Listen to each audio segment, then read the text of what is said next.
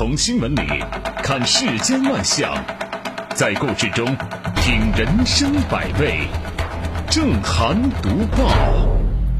欢迎您收听《正涵读报》。在我们节目播出的过程当中，欢迎您通过微信与我们保持互动，就我们的节目内容发表您的观点。微信公众号您可以搜索 zhd b 八零零加关注，也欢迎您使用蜻蜓 FM 和喜马拉雅 APP 搜索“正涵读报”关注我们的节目。好，来说今天的头条。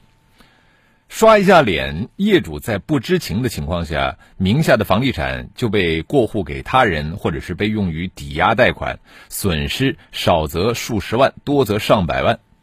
今年以来呢，广西南宁有一些业主委托一家房产中介公司工作人员卖房的时候，疑似遭遇了诈骗。据不完全统计啊，受害人有数十人之多。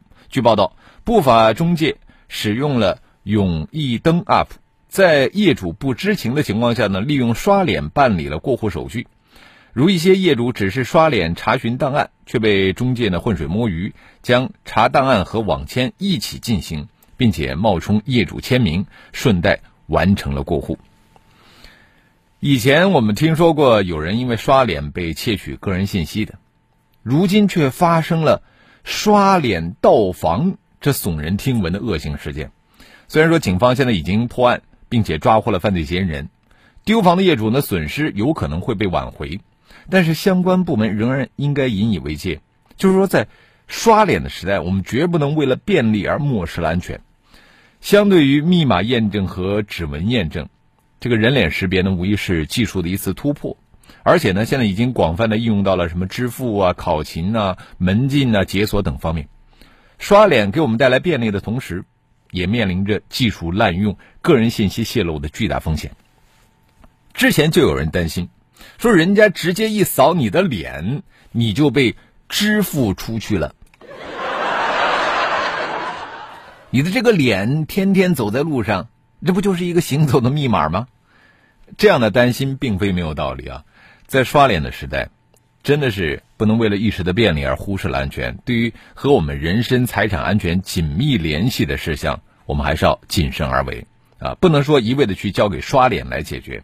你比方说，像提高图像采集技术，增加人脸识别设备的制造使用门槛，避免任意机构或个人可以采集人脸信息，并开通刷脸权限。同时，我觉得要强化保护力度，对于事关人身财产权的重大事项，应该采取刷脸、密码验证、事后短信提示，必要的时候当面签字等方式来办理。而不是一味的去刷脸，啊，以此来避免发生刷脸盗房、刷脸窃款等令人忧虑的事件。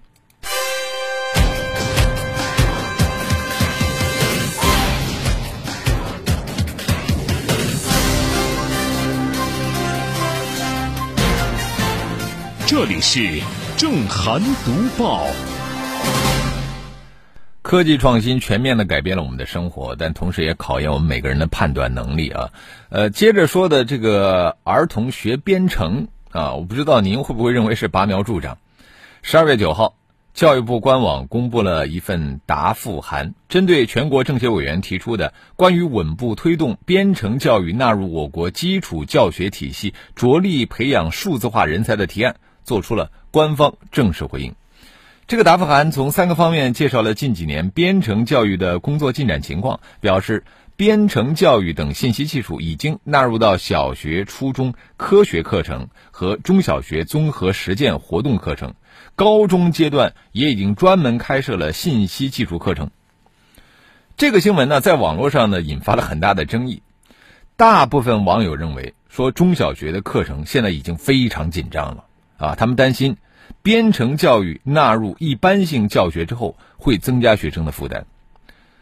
当然呢，也有一部分网友啊支持在中小学课程中增加编程教育内容，认为呢这样有助于提高我们国家中小学生的技术创新能力，对国家未来打造创新之国意义重大。甚至呼吁高中的编程课程可以提高难度。说要提高难度的那些家长，你们站出来，我看看你们长什么样啊啊！站着说话不腰疼是吧？不赞成将编程纳入中小学课程，不只是为了减负，更重要的是需要我们搞清楚，所谓创新的基础究竟是什么。中小学教育啊，无疑是基础中的基础。中小学的基础没有打好呢，大学和研究生阶段是很难学好的啊。我如果说我们过于偏重应用性，其实对基础研究是不利的。呃，当前呢，这个人工智能研究更重要的知识其实是数学，还有语言、逻辑，而哲学、伦理和社会学这些传统文科知识也非常重要。他们有助于工程师处理好和技术有关的价值问题，就是避免咱们人类被技术统治。也就是说啊，编程它仅仅是技术研发中的一个环节。编程学得好，并不意味着这个人他的创新能力就强。创新它需要的是呃基础的原创性，而不是编程可以贡献的。教育部答复函提到，只是将编程纳入到综合实践活动课程啊，说明呢它和这个基础课程那是有很大差别的。其实从这个角度来看呢。这则新闻完全是被过度解读了，只是这也从侧面呈现了外界的担忧，就是希望我们的教育不要在功利主义的泥潭里边越陷越深。这里是正涵读报。现在啊，有好多的这个少儿编程培训班啊，这些小孩子们有没有学会编程我不知道，我只知道呃，很多并不会教育的家长。那可以花钱就把孩子送进这样的培训班，反正省事儿啊，是吧？呃，其实教育孩子啊，对于我们每个人来说，都是一生中最大的考验。你看，他考验你的文化程度，考验你的经济能力，还要考验你的情商。最近网上流传了一段父亲当街殴打女儿的视频。据广东共青团官微发布的信息，事发当天，这个张某在路上撞见了彻夜未归的女儿，于是进行殴打管教。因为这个父亲的动作非常粗野啊，在网上遭到了很多的批评。但是我们不难看到啊，这个相关新闻后面有一种声音点赞也挺多的。打人虽然不对，可是女儿夜不归宿，父亲呢就得管教。甚至有极端的一些会说，今天不被父亲打，以后就得遭别人打。部分网友之所以。在一定程度上宽容这个父亲，啊，可能选取的是另外一种现实标准，就是相较于对孩子的出格行为不闻不问，这种暴力管教那总算是聊胜于无啊啊，甚至呢还是家长负责任的一种表现。这哪是负责任呢？这是教育无能啊！其实这种教育无能在底层非常普遍啊。打工人生活中面临的各种琐碎压力，他都会转化成这种教育能力的削弱。加班，很晚回家，自己回家了，小孩们都已经睡了啊。平常很少跟孩子们沟通教育，电脑里边有一大堆的项目啊，有最后的期限。上班被老板职场 PUA，面对简单数学题都总是出错的孩子，这样的家长还能有耐心吗？面对顽皮的孩子，总是犯同样的错误。中老年父亲还能那么笑容面对吗？一个人的时间、精力、阅历、经济状况，各种想不到的因素，都有可能让我们的家庭教育的动作变形。细小的问题累积好几年之后，父亲对于夜不归宿的女儿，能够想到的管教方式，恐怕最后只剩殴打了。我这绝不对，绝对不是为这个父亲的暴力去辩解，我只是想说，在这个错误的结果前面。还有一条漫长的错误的道路去铺就，我们正视这条蜿蜒而来的错误道路，更有治病救人的意义。其实对个人来说，生孩子就意味着一辈子不能忘却的责任。无论你的生活境遇如何，你都要尽可能的分出心力，提供力所能及的、不间断的、有爱心的教育。否则呀，那等到孩子习惯了夜不归宿的时候，暴力管教与其说是教育。不如说是失败的挣扎，除了增加对孩子的伤害，很难产生什么教育作用。而对政府公共部门来说呢，尽量的为个人创造有尊严的工作生活环境，其实也是对教育的深层支持。一个人不那么疲于奔命了啊，不是处处受挫了，他总是有更高的概率可以提供良好家庭教育的。这里是正涵读报。其实很多穷人家的孩子最后也都非常有出息啊。一方面呢是穷人的孩子早当家、懂事早，其实也有他们父母的功劳啊。所以说别把穷作为借口。但是呢，也有人呢就是特别擅长在穷啊和弱这方面做文章。你这是欺负我们穷吗？那近日上海有一个网友称。自己因为误占了别人的车位，遭到了两辆豪车前后围堵。该网友称自己属于无心之举，给车主道歉也无济于事。视频里边呢，该网友还说自己是被豪车欺负，不让我们回家了。那面对类似的视频啊，乍一听似乎是豪车的车主不讲道理，但是还原事件始末，你就会发现，这一切压根儿并非如此。据了解呢，这个网友是在停车的时候呢，把自己的车停在了别人的停车位上，并且解释说自己是误占他人车位。虽然说在他的车上留下了联联系方式，但是人家豪车车主多次拨打他的电话，他都没有接听。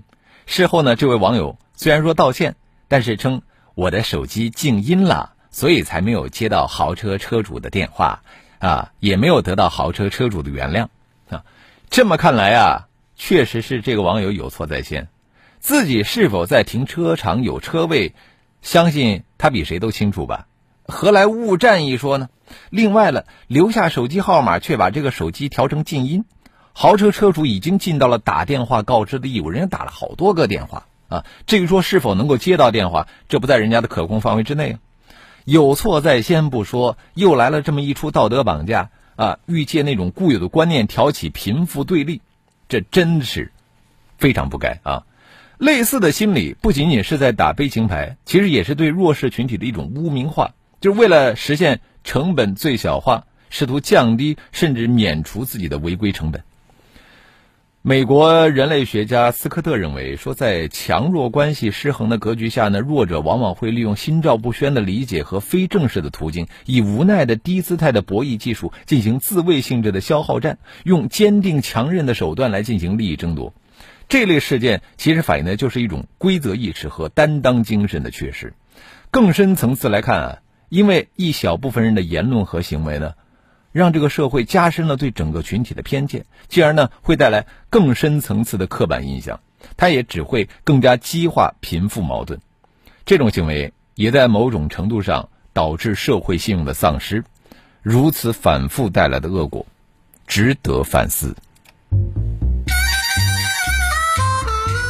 这里是正涵读报。其实啊，有一些观念它就是深入骨髓的，那就是在某些人骨子里边的。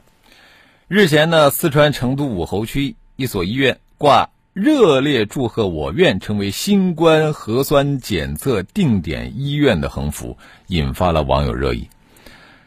十二月十号，医院办公室主任回应记者称：“问题横幅已被撤下，横幅是十月份我们取得资质以后挂的。”初衷是为了告诉群众，我们医院建成了核酸实验室，可以就近做核酸检测，方便大家不用跑那么远。因为在用词上面欠推敲，已经在十二月九号撤下。能够拿下核酸检测的这个资质，说明医院有实力啊。通过合理的方式广而告之，非常有必要。但是这不等于用词要毫不讲究。好，欢迎回来，这里是 FM 一零四无锡经济广播正在直播的正涵读报。在广告之前，我们说到了成都武侯区一所医院挂了一个横幅，说热烈祝贺我院成为新冠核酸检测定点医院。就好比医院需要对患者开门笑脸相迎，但是如果说你把欢迎光临写在大门口，你就会引引发这个病友的反感情绪。医院说到底，它是治病救人的地方，它有着无可剥离的一个公共属性。像此前就有医院。呃，挂出说生意兴隆，开门大吉啊，甚至还庆祝什么住院人数突破多少多少的一个横幅，同样也是引发引发了巨大的争议。但愿世间人无病，何惜架上药生尘啊！尤其是在当前的背景下，这个核酸检测相关定点医院门庭冷清，检测设备派不上用场，反而是外界更乐于看到的局面，是吧？毕竟那就意味着疫情离我们越来越远，这个疫情防控。还没有到胜利收官的时候，这个喜庆的表达口吻，包括此前出现的舆论场上的一些轻佻的表达，只会因为不合时宜，招致质疑。好，接着我们来看一看微信平台啊。荼毒说了，银行的大额都要面签，这个房地产交易搞这种线上放管服，真的是怎么想都不合适啊！确实如此。风吹过说，我们小区的 UP 一键开门，竟然要上传房本、身份证正反面和人脸识别，我觉得就是骗子，没同意啊。还但是很多家都办了。呃，神仔飞扬说，最担心的事儿还是发生了，买卖房屋这样的重要程序不用本人亲自去，这很可笑。跟网上买个拖鞋有什么区别啊？徐先生他说：“防疫防盗戴口罩。”哎呀，现在有的这个人脸识别非常的高级，就是你戴着口罩，它也可以识别出来啊。呃，一团和气说了，样样用刷脸是彰显时髦吗？安全却缺失了。k i s m 说：“这个刷脸问题应该在房地产行业造成了重大的损失。”和风险啊，咱们的监管部门应该及时的发布政策法规，杜绝后患。其他的行业也应该加强安全防范措施啊。确实，呃，周米汤儿说，我连手机支付都没有设置指纹和刷脸，就怕在我不知情的情况下被人按指纹刷我的脸。总之就是觉得不够安全，我宁愿一直输密码，反正不嫌麻烦。哎，你的这种谨慎态度值得点赞。范贝宁说，呃。光开门编程课还不行，还得开一门和产品经理斗智斗勇的课程。范美宁恐怕是在软件公司工作是吧？懒羊羊说了，大学编程还有一大堆人没学明白呢，就别去折腾咱们的小学生了。嗯，上善若水说，呃，就是因为有他这样的父亲，所以他才会不想回家。嗯远方的朋友说：“不把孩子当人，只是作为自己的私有物品啊！一旦违背这个家长意志，就当街打骂，没有尊严和人格，还说是为了你好，这样的父母不配当父母。”好，我们也欢迎更多的朋友可以就我们的节目内容来发表您的观点。微信公众号您可以搜索 zhdb 八零零加关注。我们继续来读报。来自贵州农村呢，被称为“三枝花”的三位大妈啊，凭借他们极具个人风格的土味才艺，仅用半年时间就在抖音平台斩获了六百多万粉丝。网友亲切地称他们为“抖音 SHE”。他们分别是玉花、火花、桂花，平均年龄达到了六十五岁。虽然说通过拍视频、直播带货月入过万，拥有百万粉丝，但是他们仍然会叮嘱网友少看视频，专心读书。喜欢再买，不喜欢就别乱花钱，多好啊！但是很多年轻人看不上他们，觉得他们土、low、无聊啊，这是不少年轻人对三枝花的评价。接受过高等教育、从小在城市长大的年轻一代，没有办法理解他们所拍摄的那种视频的搞笑之处。但是三枝花在短视频平台上的六百多万粉丝和影响力，证明着他们是有着巨大受众市场的。而能够和大妈们产生共鸣的老年人群体，就是构成了这个市场的主力军。二零一九年，我们国家六十周岁及以上人口是两亿五千三百八十八万人，占到了总人口的百分之十八点一。那么，随着老龄化情况的这个加重，这个比例只会越来越高。老年人需要什么样的精神生活？呃，很少有人去考虑。保健品销售人员亲闺女似的推销啊，假京东骗局，其实这都是看准了老年人的精神生活匮乏，通过单纯的陪伴就轻易的换取了他们的信任。三枝花在短视频平台上发出自己的声音，发起人玉花说自己拍视频不图赚钱，就图快乐，在自己快乐的同时，三枝花还能够通过这些奇奇怪怪的无厘头的视频带给其他人快乐，这怎么看都是一件好事儿。啊，不喜欢这种形式的年轻人。大可不必对他们进行嘲笑，因为现在看不起老年群体的年轻人，在自己年老以后，同样会受到年轻人的鄙夷，这其实就是一个恶性循环。好了，今天的读报我们就说到这里，非常感谢您的收听和参与，更多的交流，请您搜索微信公众号 zhdb 八零零加关注，也欢迎您使用蜻蜓 FM 和喜马拉雅 APP 搜索“震撼读报”，关注我们的节目。